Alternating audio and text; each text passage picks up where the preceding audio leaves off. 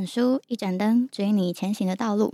欢迎来到绿灯书社，这是由喜爱阅读的北一点灯人经营的 Podcast 频道，将会带你一起来认识各种书籍，一起享受阅读的乐趣。Hello，大家好，欢迎收听策展人的华丽冒险专栏，我是今天的主持人，图书馆员指导老师惠宇。接下来连续三集呢是 SDGs 系列书展。首先，先简单介绍一下这个书展的内容。书展的展名呢是十七项永续发展目标，一起为永续努力。二零一五年，联合国一百九十三个会员国通过了二零三零年永续发展议程的十七项永续发展目标，呃，简称就是 SDGs。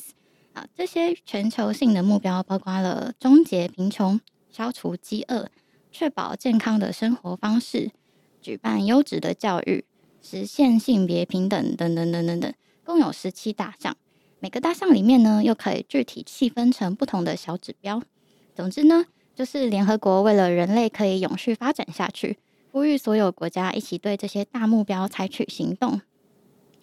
前两年学校申请了一个计划。其中一个小部分呢，就是图书馆开了 SDGs 十七项指标对应的新书的书单，这样我们就可以额外多一笔买书的经费。所以现在要来办个展，宣传一下这些书。那这个展呢，跟以往有点不太一样，我们这个书展会以三集 Podcast 聊书展开，带大家用专书更具体的认识不同的指标。那我们是怎么挑这三集的呢？基本上呢，是我邀请图书馆的常客同学。让他们来看一下简介，挑自己感兴趣的书，然后由我来带领讨论跟介绍。那这个呢是 SDGs 书展系列的第一集。今天呢要来和芝瑜聊聊的是《障碍政治》这本书。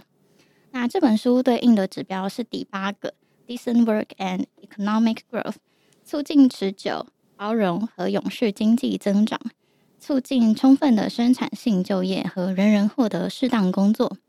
具体的细项指标呢，包括了降低失业、为受教育培训青年比例、消除强迫劳动、结束现代奴隶、人口买卖、保障安全的工作环境啊，还有永续观光等等之类的，就有很多个小目标。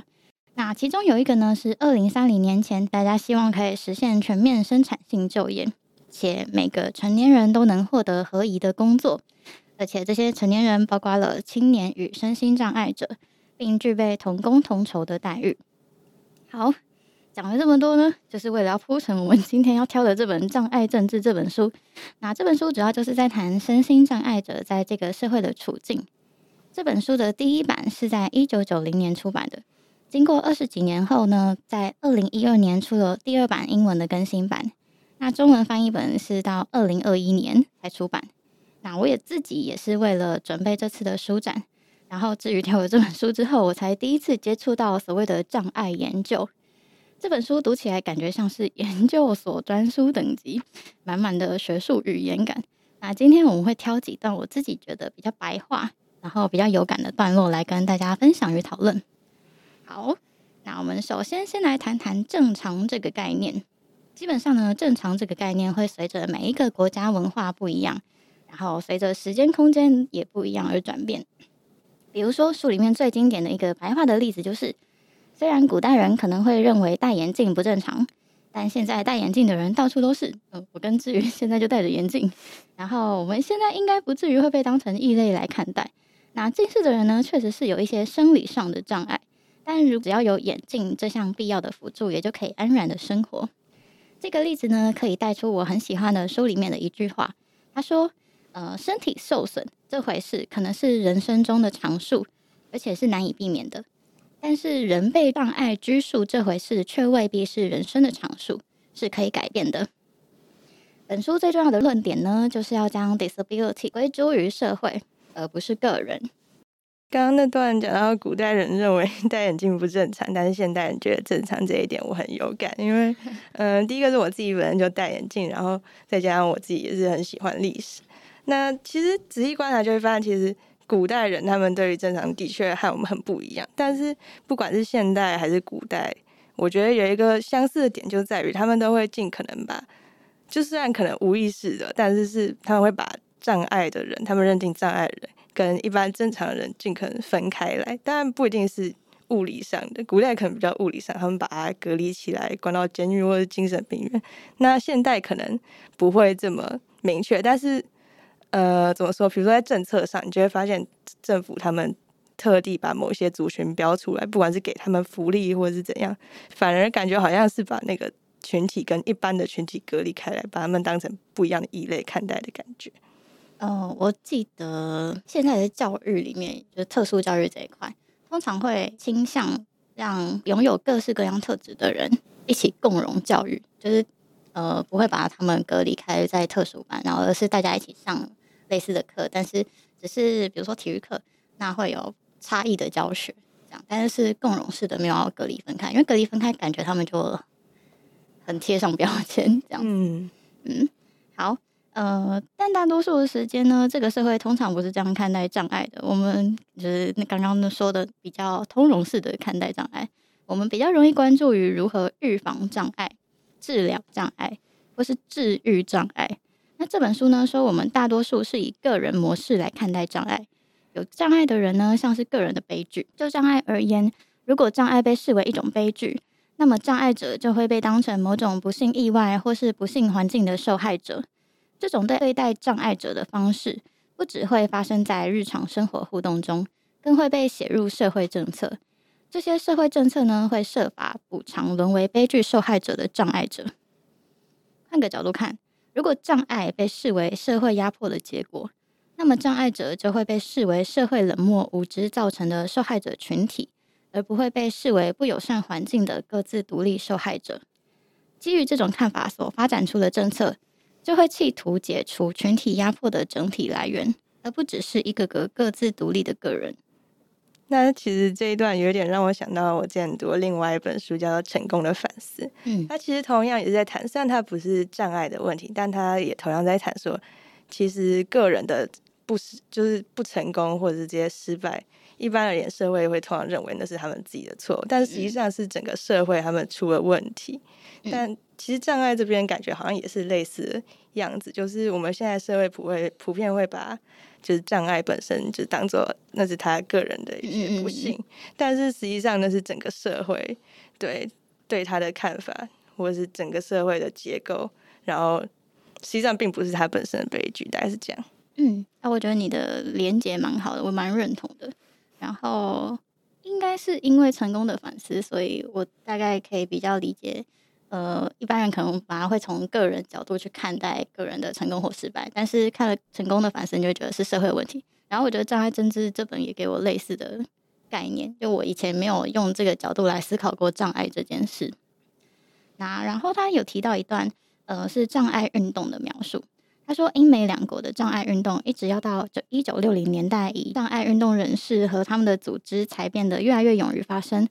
他们批判官方的定义。因为这些定义都是基于个人模式来理解障碍，将个人经验与相关福利都放在医疗的框架中看待，这边就呼应了前面他说的，我们大多想以治疗的方式来处理障碍。书里提到障碍权利运动者的一个结论是，当代社会没有承认，也没有接受人类本来就有多样性和损伤的社会真相。哇，这句我把粗体标起来，我觉得真的是非常的鞭辟入里。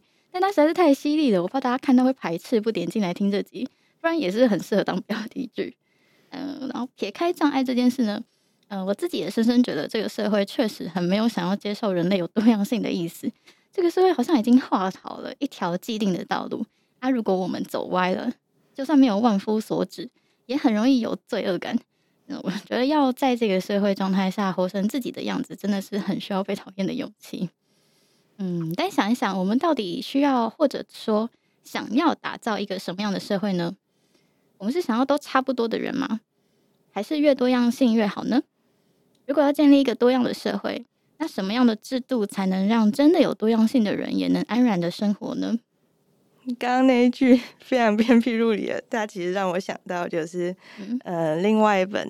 以前我看他讲心理学的书，那他其实是有点是在批评批判心理学现在这个现况。哦、那他就讲到说，那个失控的心理学，对对，就是那本。他说到，呃，其实现在心理学里面越来越多新的症候群、新的词汇、新的东西来定义人的一些他们认为是失常的表现。嗯，所以其实现在的精神疾病的那个都放很宽，他都会跟你说那是一个光谱，就是你可能偏这个东西，你可能偏这个症候群，但是。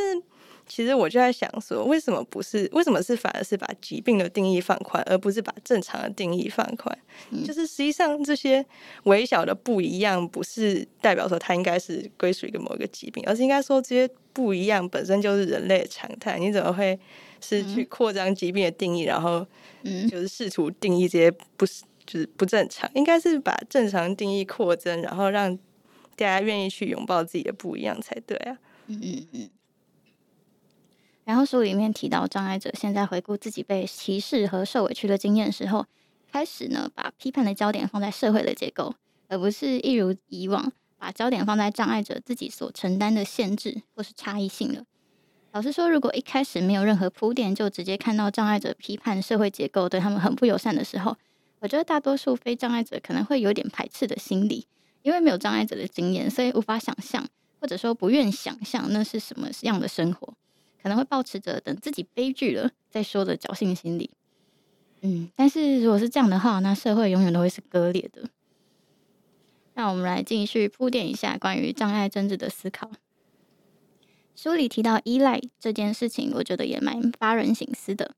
他说，在一般用法中，依赖一直没有能力做好自己的事，因此依靠他人执行每天生活中部分或是全部的任务。相反的。独立代表个人不需要其他人的任何协助，这非常适合强调竞争性个人主义的当代政治修辞，因为它很学术，所以它的语言很 很学术，但就很漂亮，没错。好，事实上呢，当当然没有任何人可以完全独立，或者就此而言，从以前到现在都是这样。和其他灵长类动物一样，人类是社会动物，我们无法单靠自己身体或智能上的能力真正的独立。成为孤立的个体一样的生存，因此和所有以往的社会一样，我们生活在相互依赖的状态。